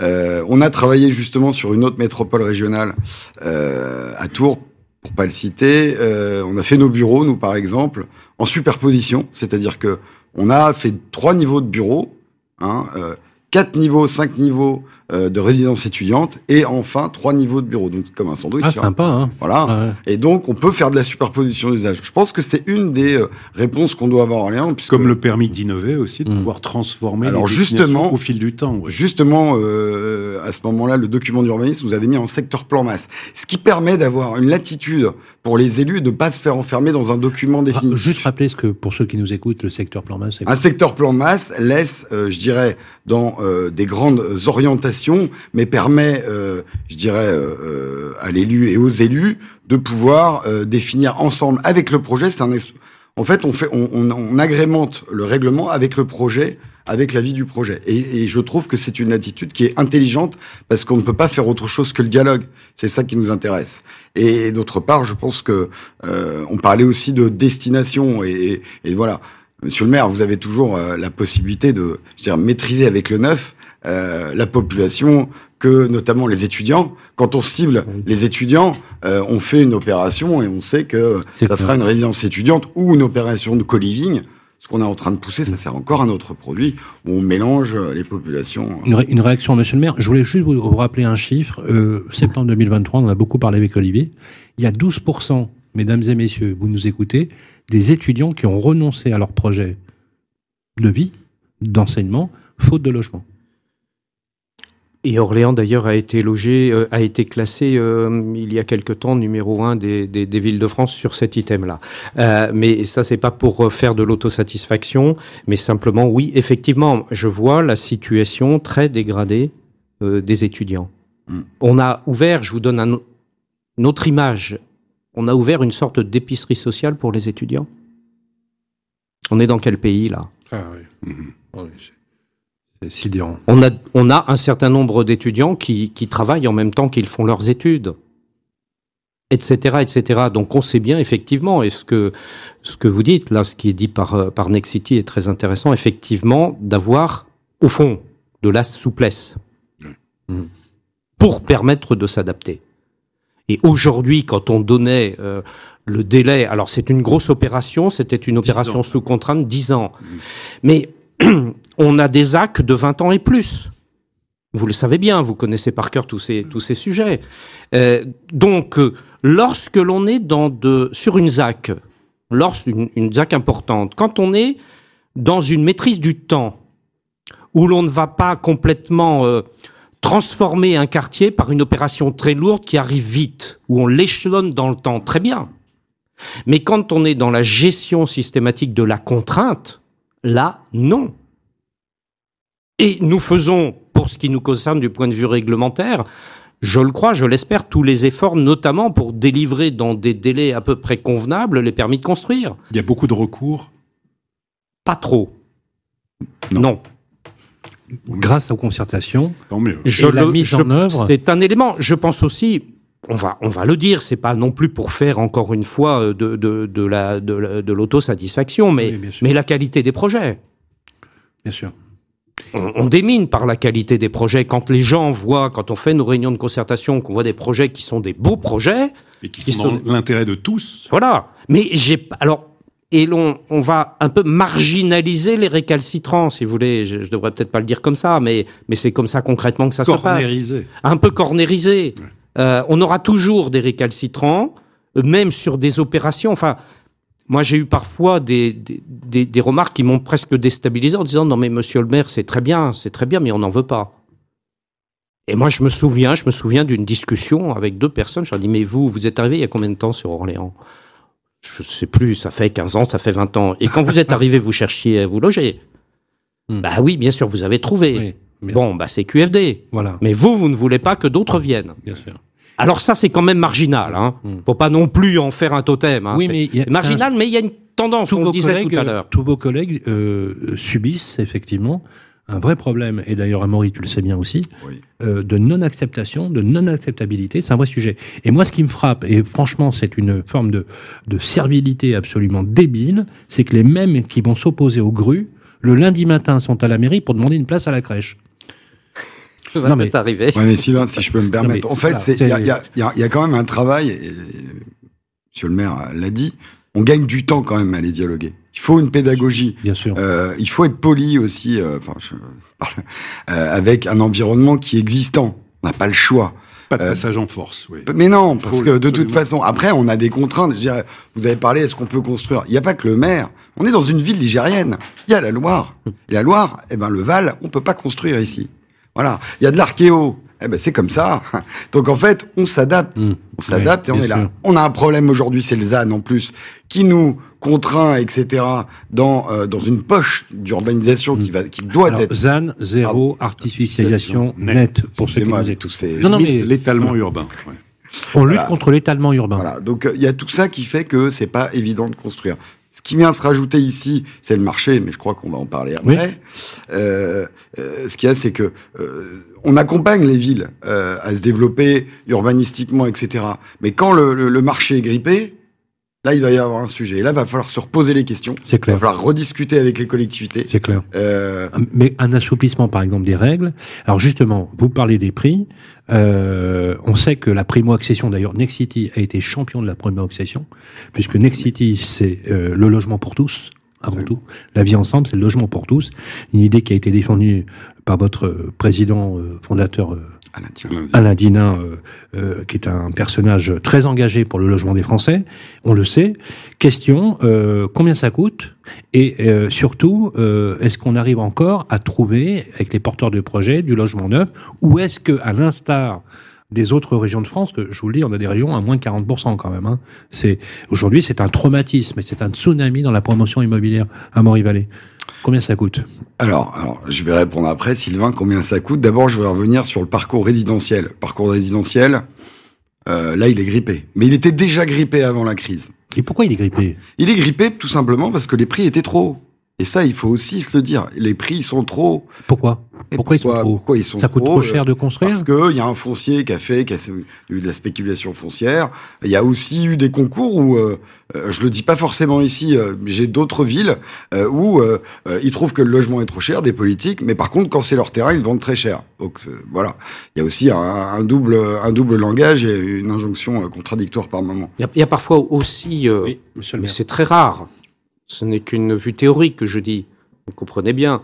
Euh, il y a parfois aussi euh, des, acteurs euh, du domaine qui poussent à l'inflation des prix sur le foncier, sur le foncier privé. Complètement. Je suis complètement Oui, d'accord. oui, Donc oui. ça, le problème, c'est que euh, il y a eu euh, à un moment donné de la spéculation. En plus, évidemment, vous avez eu la crise des matériaux. Et là, aujourd'hui, euh, c'est vrai qu'on a un point. euh, Ça, plus les taux de crédit, voilà. c'est triple Donc, peine pour répondre, promoteur. on est autour de 4000, 4200 euros. C'est une métropole qui est tout à fait accessible. Dans le neuf, oui. Dans, le neuf, oui, dans le neuf. excusez-moi. 4000, 4200 euros. Alors, ça dépend des typologies, etc. Mais je fais, je fais une C'est moyenne. c'est la moyenne de la région. Hein, Je moi. fais une moyenne de la, voilà, du, du territoire, Euh, ce qui est tout à fait acceptable. En zone B1, alors zone B1, c'est pour les zones de, de tension immobilière, etc., qui permettent, par exemple, de la défiscalisation Pinel, qui n'est pas encore arrêté, mais qui va s'arrêter fin 2024. Fin 2024. Euh, et ça, aujourd'hui, euh, euh, bah, ça reste, euh, je veux dire, euh, par rapport à une ville aussi dynamique, parce que Orléans, euh, c'est quand même un taux de chômage bas, c'est quand même un, un, un, salaire médian à 2470 euros, je crois, euh, qui est un des plus hauts de France. Ah oui. Y a, oui, oui, il y a, il y a des, il y a, y a, au niveau loyer, c'est plutôt rentable. Genre, il y a tout, tout pour attirer les investisseurs et, euh, et voilà. Mais, mais malgré tout, ça va être le volume de projets qu'il va falloir euh, qu'il va falloir amener, je pense, parce que euh, depuis des années, je pense que voilà, vous l'avez dit, Monsieur le Maire, 1700. Que, 600, 700 logements euh, privés, parce 1700, que, oui, hors logement oui, social. Ouais, hors logement, euh, hors logement social. Okay. Alors justement, est-ce que ce chiffre-là s'est dégradé ou pas? Est-ce qu'en ce moment, chez Nexity, justement, vous souffrez de cette crise au niveau de la région alors, on souffre de la crise, euh, bien sûr, en vente au détail. Donc, on switch, pardon, voilà, on switch euh, oui. les, les, les, projets. Donc, en vente en bloc. Euh, voilà, vente en bloc, comme beaucoup de promoteurs. Alors, nous, on a, on, ça fait des années qu'on qu'on fait une part de vente en bloc. ce qui est intéressant, c'est la diversité mmh, de produits. Mmh. Euh, la réponse, ça sera dans la diversité de produits, pas uniquement Exemple. dans l'investisseur, pas dans votre bloc, c'est la diversité. Exemple. Et là, on a, on a le LLI, euh, l'intermédiaire, oui. qui permet de s'adresser, comme son nom l'indique, à une population intermédiaire et euh, qu'on pousse aussi grâce à des acteurs comme CDC Habitat, Action Logement, pour pas les nommer, ou l'Office public d'Orléans de, Métropole. En fait, vous construisez pour eux. Voilà, on construit pour eux en VFA, absolument, dans un projet global. Euh, soit on nous achète un pourcentage, ça peut être jusqu'à 100%, euh, ça dépend. Et euh, ça a atténué l'impact effectivement économique, ça vous permet de tenir en, en termes de stock de pouvoir mener des projets et de ne pas être ouais, forcément nous... à l'arrêt sur le sur la vente au détail, hein, voilà, comme vous disiez permet, justement. Ça, ça euh, nous permet de finir les projets. Ouais. Oui, je voudrais qu'on parle justement de ce fabuleux projet sur les berges de la Loire, magnifique, parce que ça illustre complètement la mission du promoteur. Absolument, absolument. Euh, en fait, on est sur une friche industrielle. Euh, une c'est un bel exemple. Renault qui est, qui est, vraiment, ouais. euh, je dirais, emblématique des Orléanais. Moi, je suis passé euh, devant euh, parce que je suis Orléanais d'origine, euh, quasiment tous les matins en allant au, au, collège. et donc, c'est ce que voyaient les Orléanais, mais les Orléanais ne voyaient pas la Loire. Donc nous, elles ne le voient pas encore parce qu'il y a des rambardes, mais on a travaillé sur des percées. Donc on a voulu aussi rendre euh, aux Orléanais qui sont au feu, la Loire oui, et d'être On a le temps de voir. Là. Il y a que les Orléanais qui peuvent comprendre ça, euh, je dirais, euh, et, et, et, travailler sur euh, déjà de l'architecture un petit peu euh, différenciée. On a pris trois cabinets d'architectes et, et on a voulu aussi une multiplicité de, de, produits. Là, on, on est à la pointe, je dirais. le trottoir, c'est Orléans. Et le trottoir intérieur, c'est Saint-Jean-de-la-Ruelle. Donc, on est vraiment, je dirais, à la, à la triangulation de, de, de l'entrée euh, d'Orléans. Euh, on a le, le, tramway qui est à pied, je pense, 4-5 minutes. Euh, la tangentielle qui est à une minute. L'autoroute qui ah, est oui, à 3 oui. minutes. Ah, oui. Voilà. Et on est surtout, surtout, sur cette berge. Donc, euh, imaginez que vous avez des logements, mais qu'il n'y a pas de voiture. C'est-à-dire que sur les, les, appartements et les logements les plus... Ouais. C'est-à-dire qu'on est, est, sur le chemin de halage. Donc, chemin de halage c'est la Loire et vous profitez de la Loire, c'est exceptionnel, c'est un site exceptionnel. Ouais, c'est superbe. Et surtout, vous êtes sur le pont Calatrava, moi que j'adore, qui est un architecte catalan. Euh, voilà. Combien de 380 logements. Ok. Euh, okay. Donc là, on est. C'est tout, tout est vendu, ça y est? Non, on est en okay. partie. Euh, on est sur une dynamique. On doit être sur 150 logements euh, en construction et, oui. et, on lance projet par projet. voilà. Merci beaucoup. Applaudissements pour Amaury Vallée. Vous restez avec nous, Amaury. Merci beaucoup pour cette séquence euh, sur le neuf. On va terminer sur une, une troisième séquence extrêmement importante. C'est dans le creux de notre génération. On va parler de rénovation énergétique. Les clés de la ville, bien mieux avec Elio. Salut à toutes et à tous et merci encore une fois d'être avec nous. Euh, vous l'avez lu dans le Figaro, vous avez écouté sur Radio Imo ou sur la plateforme d'écoute euh, du Figaro Immobilier. On est ravis d'être avec vous. Si vous prenez le le train en marche pour euh, l'écoute de ce podcast. On va parler de rénovation énergétique. Vous le savez, mesdames et messieurs, la rénovation énergétique, c'est une grosse, grosse galère. Voilà, on ne sait pas, c'est compliqué. Moi, chaque fois que je gamine le sujet, je prends un Valium juste avant euh, pour calmer euh. Voilà. Donc, il nous faut des professionnels, pour être très clair, euh, pour nous accompagner, parce que je peux vous dire qu'entre les injonctions normatives, les lois, les voilà, euh, franchement, c'est une tannée complète. Je vous comprends, et vous êtes très nombreux d'ailleurs à nous écrire pour avoir euh, ce type d'information. D'ailleurs, dans la matinale que j'anime sur Sud Radio tous les vendredis, tous les samedis matins, on essaye de donner des clés de lisibilité. C'est bien l'objet de bien mieux avec nos amis de chez Helio. Je rappelle, Helio, c'est une entreprise de taille nationale spécialiste de la rénovation énergétique. Et nous accueillons Tanguy Dupont, le directeur Habitat Collectif Solutions pour Helio. Bonjour Tanguy. Bonjour, bonjour monsieur le maire. Bonjour. Vous habitez plus chez vos parents, rassurez-moi. Non, et mes parents habitent à Orléans. Voilà, tout va bien. Ah oui, alors vous êtes orléanais. Alors je suis orléanais d'origine, donc je suis particulièrement euh, content d'être ici. Euh, J'avais 8 ans euh, quand vous avez été élu la première fois. C'était horrible. C'était horrible. Je suis pas sûr que vous allez en faire un ami, là, Tanguy. hein. Je m'en- je m'en souviens. Hein, Serge Gouard, c'est comme ça qu'on prend un coup. Ah oui, j'ai pris un coup, là. Alors, bon, alors justement, Tanguy, donc le régional de l'étape, qu'on est très heureux d'avoir d'avoir ici. Alors, effectivement, sur la rénovation énergétique, euh, on est parfois un peu perdu. On a besoin de confiance, on Parfois, a besoin de euh, tout le temps. transparence. D'autant que l'actualité, les choses bougent, évoluent. Il y a des nouvelles mesures gouvernementales. Il y a aussi des aides. Quelles, quelles ont été les dernières actualités en matière de rénovation énergétique qui vont impacter aussi euh, beaucoup de monde, Tanguy?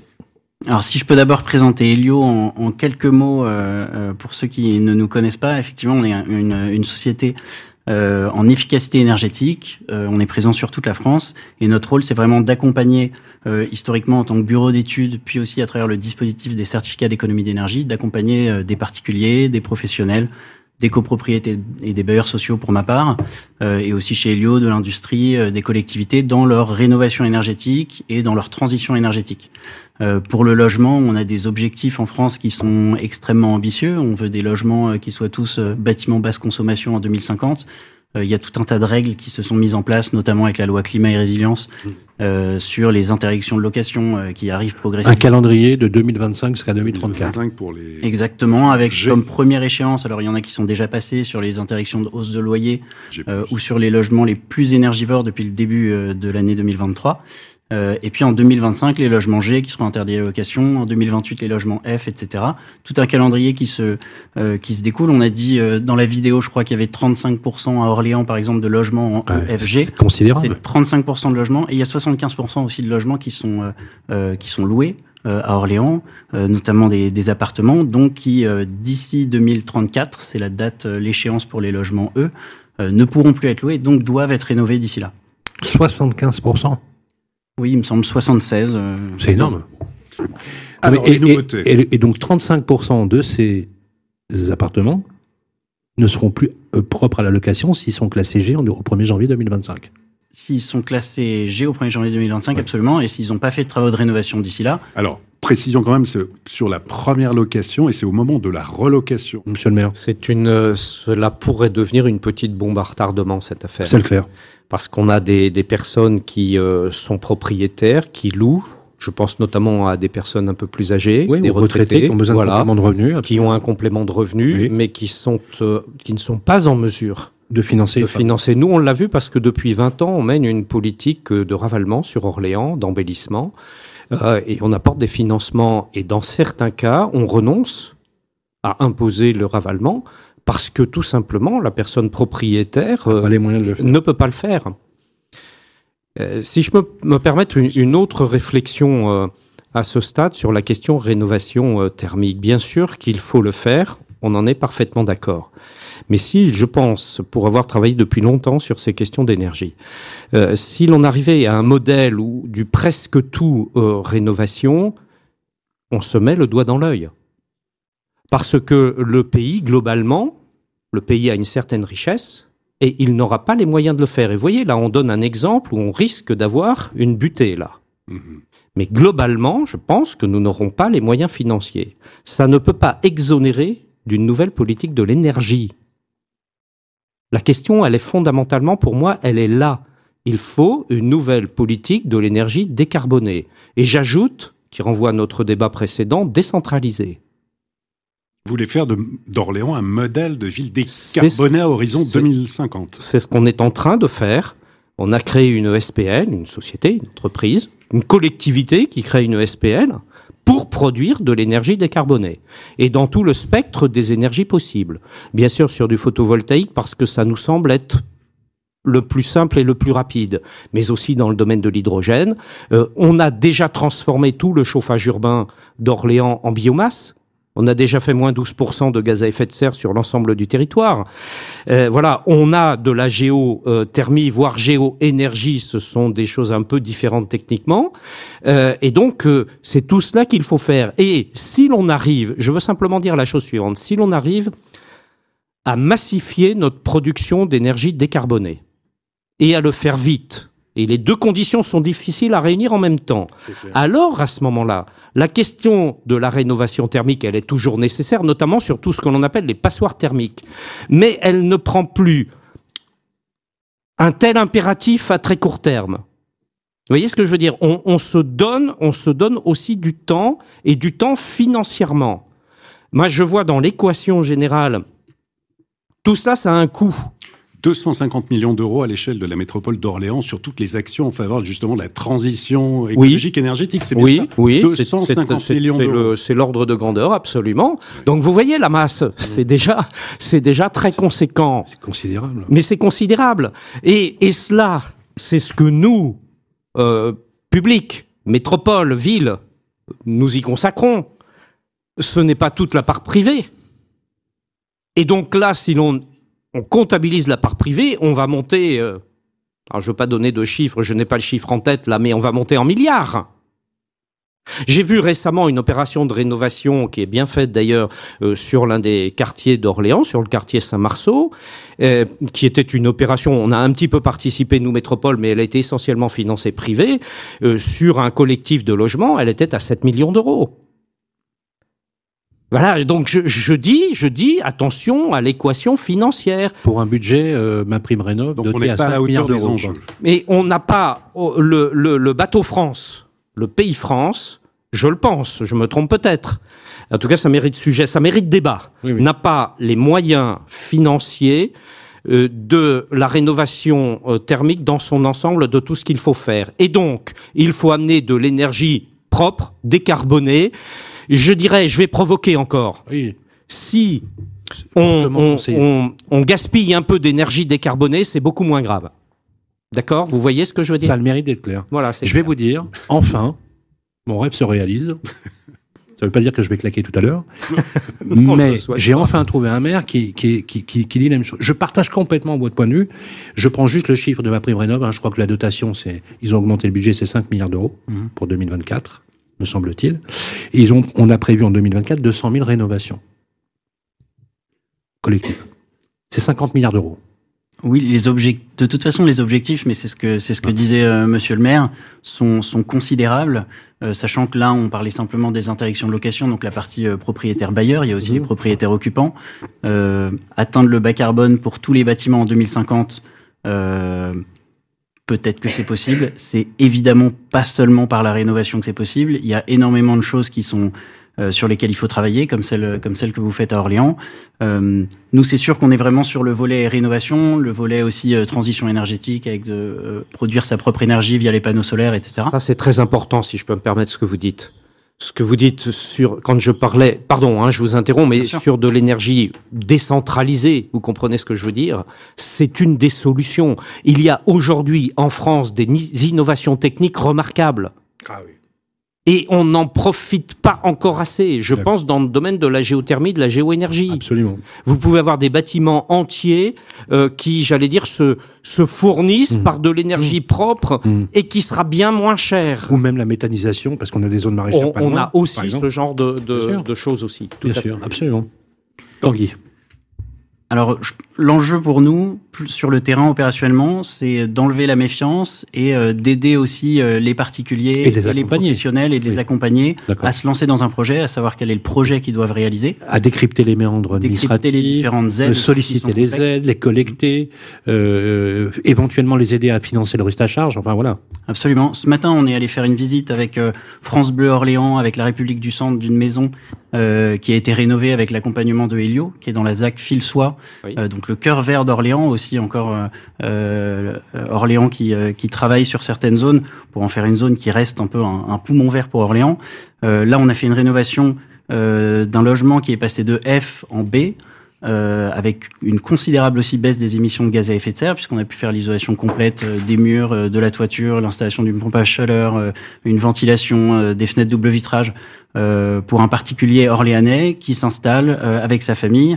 Euh, c'est un projet qui a coûté près de 60 000 euros et où on est allé chercher 40, presque 45 000 euros d'aide Ah ouais? euh, grâce à ma prime rénov, grâce au certificat d'économie d'énergie avec l'accompagnement d'un euh, d'un acteur local, Solia. Et donc reste à Euh, également. charge. euh, Et donc reste à charge de l'ordre de 15 000 euros. Et comment il le finance Qui en plus peut être financé par un prêt. Alors il y a la possibilité d'un éco-prêt à taux zéro. Je crois que là c'est un prêt avec sa propre banque que, le- que la personne a choisi. Donc, des solutions mais il y a des solutions qui existent. euh, il y a des solutions pour mensualiser le coût. Il y a des solutions d'aide aussi qui sont importantes. Euh, là c'est le cas d'une maison. C'est vrai aussi dans le collectif. Le collectif c'est un vrai enjeu individuel, mais en fait aussi collectif. Les gens pensent trop souvent à leur logement, euh, à leur appartement. Ah, je suis en G, qu'est-ce que je, qu'est-ce que je vais faire?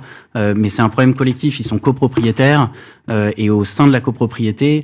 Euh, il faut mener un projet qui prend énormément de temps. Une copropriété, c'est comme une, euh, c'est une petite société. Ils se réunissent seulement, euh, souvent, une, généralement une fois par an en assemblée générale ordinaire. Euh, et donc lancer un projet de rénovation globale, c'est aussi un enjeu. Je profite que vous soyez là, euh, Tanguy Dupont, parce que la semaine dernière, avec Olivier Marin, euh, j'ai eu l'occasion d'interviewer le ministre du Logement, Lord Durent, qui est le grand rendez-vous de la PropTech. Vous savez, le RENT, c'est le, le, le, le Real Estate and New Tech, c'est euh, toute l'intelligence française, parce que la France a un incroyable talent, c'est vrai. C'était hier soir.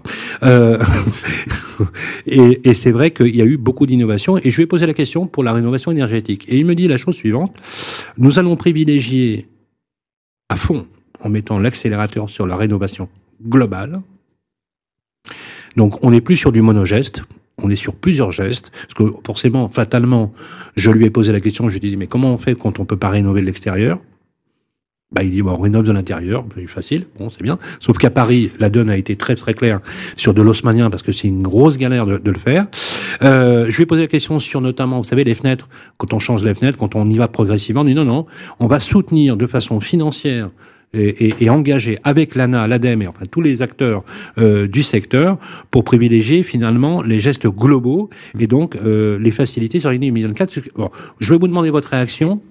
Et est-ce qu'il a raison quand il dit qu'effectivement, euh, ça a du sens de pousser euh, justement lorsqu'on est rompu, par exemple, à des équations immobilières un peu compliquées quand on veut rénover chez soi, que ce soit à l'échelle individuelle ou à l'échelle de la copro?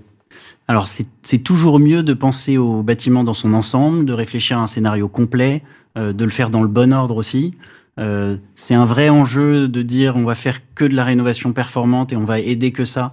Euh, oh, je- je pense que c'est pas la seule solution et que évidemment c'est pas toujours adapté. Euh, c'est une, une bonne chose quand on arrive à le faire. On arrive quand même de plus en plus à le faire. Il y a de plus en plus d'aides effectivement qui viennent à partir d'une atteinte d'une performance énergétique. C'est le cas pour les maisons à partir de 55% de gains énergétiques. On a des aides euh, à la rénovation performante. C'est le cas dans- en copropriété à partir de 35% de gains énergétiques. Euh, et donc notre travail nous aujourd'hui, c'est d'aller voir ces personnes-là, de les aider à faire l'audit énergétique qui permet de définir les scénarios de travaux euh, et d'aller chercher ces différentes aides qui sont de fait plus importantes. Euh, pour une copropriété, on peut arriver à 40-45% de financement par ma prime rénov copropriété, par les certificats d'économie d'énergie. À Orléans, il y a ma métro rénov aussi qui peut euh, qui peut abonder avec un guichet unique avec l'ADIL 45 qui a été ouvert maintenant. Vous êtes aussi mandataire C2E On est délégataire C2E Délégué- et mandataire mieux, de ma prime rénov. délégataire C2E, qui est un dispositif de financement privé, pour le rappeler. Absolument, qui Hein pèse sur les fournisseurs d'énergie qui ont une obligation à, à financer la transition Je énergétique. voudrais qu'on reprenne la structuration du parc de logement orléanais. Donc 66 931 logements, c'est bien ça? 86% de résidences principales avec une majorité d'appartements, 76%, vous l'avez dit tout à l'heure, et 64% 4% des occupants sont, euh, comme vous l'avez rappelé, euh, locataires. Euh, si on prend aujourd'hui la moyenne sur un appartement à la louche, après, vraiment sur le hypothèse, euh, on avait chiffré euh, des travaux de rénovation, si on prend un appartement qui est classé F ou G, environ entre 25 et 30 000 euros. Est-ce qu'on est dans les clous ou est-ce qu'à votre avis, il va y avoir une inflation sur ce type de prix en moyenne hein? On est dans les clous pour moi dans, ce, dans les projets qu'on a suivis sur des rénovations globales dans une copropriété. Euh, C'est-à-dire qu'on a, on est souvent entre 20 et 25 000 euros de travaux. D'ailleurs, ma prime rénov copropriété a rehaussé à 25 000 euros euh, le plafond des travaux euh, sur lequel il finance 25% Donc ça fait 6 250 euros financés quand on est en haut de ce, de ce plafond. Avant, il était à 15 000 euros et effectivement, c'était trop faible. C'est euh, c'est peut-être possible dans certains cas assez rares, mais euh, quand les travaux sont vraiment euh, très faciles, très évidents. Mais généralement, on est plutôt à 20-25 000 euros de travaux en moyenne pour un logement dans une copropriété qui fait une rénovation performante. Et alors, à chaque fois, vous nous donnez en fait des exemples. Et là, typiquement aujourd'hui, donc des cette maison sur- voilà, sur une maison et puis une copropriété, deux exemples, Tanguy Dupont. Oui, donc un exemple sur une maison, celle qu'on a justement, dont on a fait la visite ce matin avec des, avec des acteurs euh, locaux. Il y avait aussi euh, des personnes de, de ma métro Rénov euh, qui étaient présentes. Euh, une maison de 150 mètres carrés, 156 mètres carrés, qui est passée d'étiquette F à étiquette B. Pas mal. Euh, C'est 76% euh, de baisse de la Ah oui. consommation énergétique. Oui, oui. Sans, com- oui, sans Euh, compter que non seulement c'est bien pour les travaux parce que ça, ça augmente le prix, parce que ça, ça, ça donne une valeur à l'actif, un patrimonial, mais aussi c'est des économies hein, d'énergie. C'est des va grosses économiser, économies d'énergie. Eh oui. Euh, euh, c'est 76% d'économies d'énergie euh, sur la hein. facture. Eh. Donc c'est beaucoup. Et gain de pouvoir 44 d'achat. 000 euros d'aide sur les 60 000 euros de travaux. Donc euh, euh, de l'ordre de euh, 15 000 euros de reste à charge euh, pour l'occupant. Et l'autre exemple Dernier exemple. Et, on- dernier exemple, on a aussi une, une copropriété euh, qui, pour le coup, est en début d'accompagnement. Euh, donc, des copropriétés, c'est euh, c'est beaucoup plus complexe en termes de prise de décision. Et c'est un temps beaucoup des plus long. Oui. Mhm. Il faut voter un assistant à maîtrise d'ouvrage, c'est obligatoire. Euh, pour pouvoir obtenir les aides à la rénovation performante, il faut un maître d'œuvre, euh, donc un architecte ou un bureau d'études qui va assurer la maîtrise d'œuvre. Il faut des entreprises de travaux. Tout ça, c'est au moins deux voire trois assemblées générales, rien que pour prendre ces différentes décisions. Euh, donc quand on est dans ces premières phases, on réalise un audit énergétique. Euh, là, sur une copropriété de 65 logements à Orléans, euh, on prévoit un scénario euh, maximum, s'il est voté, qui permet de passer de E à B, donc qui règle un petit peu le problème pour tous les occupants des futures interdictions de location ou, du, ou du, de la valeur de leurs biens pour les propriétaires occupants. Euh, avec un montant de travaux qui avoisine 1 300 000 euros, 300 000 euros et 550 000 euros d'aide possible entre ma prime rénov copropriété et euh, une prime C2E. C'est très donc une, une part importante qui peut être financée, le reste pouvant être financé par un éco-prêt à taux zéro, euh, euh, qui peut être pris jusqu'à 50 000 euros par, euh, par, euh, par personne vivant dans la, dans la copropriété, donc qui permet de gérer la partie reste à charge qui est importante, parce que Mmh. quand on a ne serait-ce que 10 000, 15 000 euros, tout le monde n'est pas capable. D'où la nécessité de euh, clairement que d'accompagnement de vos services, de vos, de vos co- des collaborateurs, des, des ingénieurs qui suivent. Euh, Il y a aussi bien sûr la mise en œuvre des euh, audits énergétiques hein, et euh, des, des diagnostics de performance énergétique, mais il y a aussi euh, s'inscrit dans le plan pluriannuel de travaux, bien évidemment, appelé PPT. Voilà, tout à fait. Absolument. C'est une obligation pour les Ça prend trois ans, euh, le plan pluriannuel de travaux. Donc, euh, euh, excellente euh, démarche, euh, Monsieur le Maire. Effectivement, il y a aussi les aides locales. Vous, Oui, vous soutenez, a- vous soutenez local. Et je rappelle que c'est cumulable. Oui, tout à fait. Nous, on vient abonder en fait ma prime rénov par euh, ce que l'on a créé à l'échelle de la métropole orléanaise, donc ma métro, ma métropole. Hein, vous aviez tous compris, ma métro rénov. Et en même temps, cela a été dit euh, parce que euh, on a constaté aussi que parfois il y a des gens qui qui s'en sortaient pas. Hein. Euh, donc euh, de les aider par un guichet unique, c'est ce que l'on fait avec le département, Bien avec euh, l'agence du logement, la DIL, euh, sur le Loiret. Donc on a fait converger, j'allais dire, nos, nos forces, nos moyens euh, pour avoir un, un guichet unique. Et je pense effectivement qu'il faut que l'on amplifie tout cela. Euh, mais je redis aussi que il faut qu'il y ait la vision globale des questions euh, énergétiques, et donc il faut qu'il y ait une politique de l'énergie euh, décarbonée euh, qui est essentielle. Alors nous, pour ce qui concerne euh, la métropole et, et la ville d'Orléans, on a fixé des objectifs très ambitieux puisqu'on est à moins 50% de gaz à effet de serre à l'horizon 2030. On est d'accord. 2030, c'est-à-dire de demain matin. On a créé donc cette ESPL qui va être le bras armé qui est, puisqu'elle est d'ores et déjà créée, et puis un certain nombre de dispositifs qui viennent converger pour euh, faire le maximum pour atteindre l'objectif dans maintenant euh, moins de 7 ans. Merci Serge Gouin. Merci Tanguy Dupont. Applaudissements pour Tanguy Dupont. Vous restez avec nous.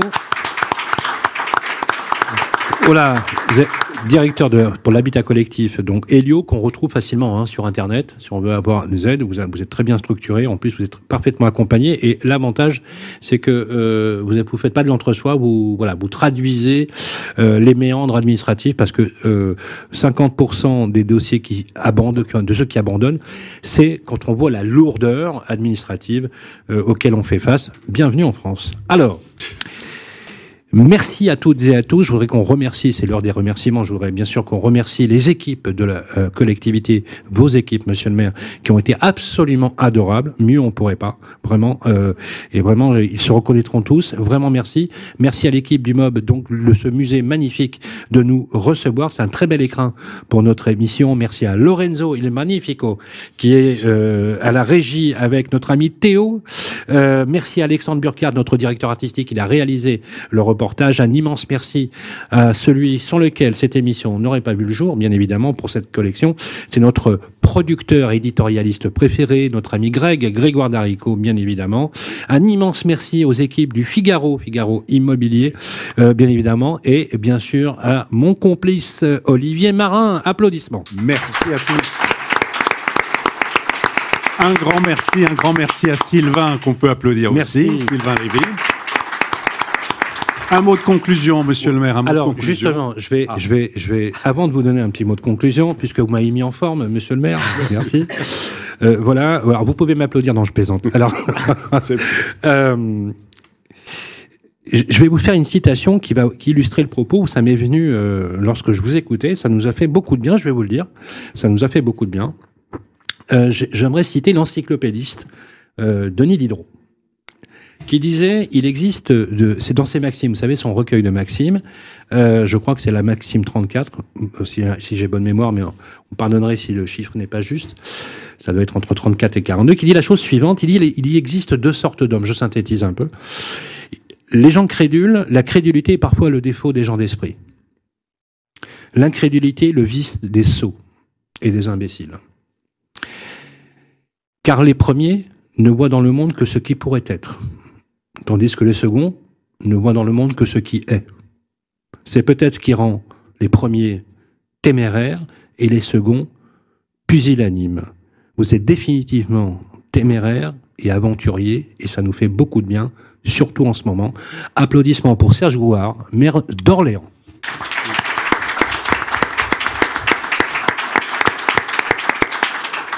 Et monsieur le maire, c'est vous qui allez conclure cette émission. Bah là, c'est compliqué. c'est très compliqué. Euh, que pourrais-je dire? D'abord, merci à vous. On a été très heureux de, de vous accueillir ici et dans, le, dans ce musée pour la biodiversité, parce que c'est un de nos gros sujets aussi. Faire en sorte euh, que ce monde perdure avec toute sa richesse, toute sa beauté. Vous savez, moi, j'ai travaillé avant d'être élu euh, sur les questions spatiales. Personne ne le sait. Et, et alors, je ne suis pas allé comme Thomas Pesquet là-haut, hein, là-haut qui n'existe pas d'ailleurs. C'est une formule. Mais peut-être là, nous avons un bijou. Il faut le protéger. Et nous avons euh, chacun, dans nos différentes activités, le moyen de le faire pour une petite goutte d'eau. Et c'est le collectif qui fait la réussite. Voilà. Merci beaucoup, euh, Serge Gouard. Merci. Le mois prochain, le mois prochain, nous serons avec Grégory Doucet, le maire de Lyon. Formidable, 20 décembre. Voilà, ce sera le 20 décembre. C'est l'enregistrement le 20 décembre. L'enregistrement le 20 décembre, vous êtes tous invités. Si vous voulez venir à Lyon, voilà, il y a, on fait encore du très bon Jésus à Lyon, euh, qu'on qu'on met au crochet. Euh, souvent avec notre ami Laurent Gérard, on fait quelques petites descentes dans les, dans les bistrots et les bouchons lyonnais. En tout cas, on sera ravis de vous y accueillir. Ce programme fonctionne très bien sur nos plateformes. On est ravis parce que sans vous, il n'existerait pas. Je vous donne à toutes et à tous rendez-vous le mois prochain à Lyon et n'oubliez pas de venir à Orléans visiter cette ville magnifique. Prenez soin de vous et à très vite. Les clés de la ville. Une production Figaro Immobilier et Radio Imo. En partenariat avec le Conseil supérieur du notariat, Helio et Nexity. Présenté par Sylvain Lévy-Valency et Olivier Marin.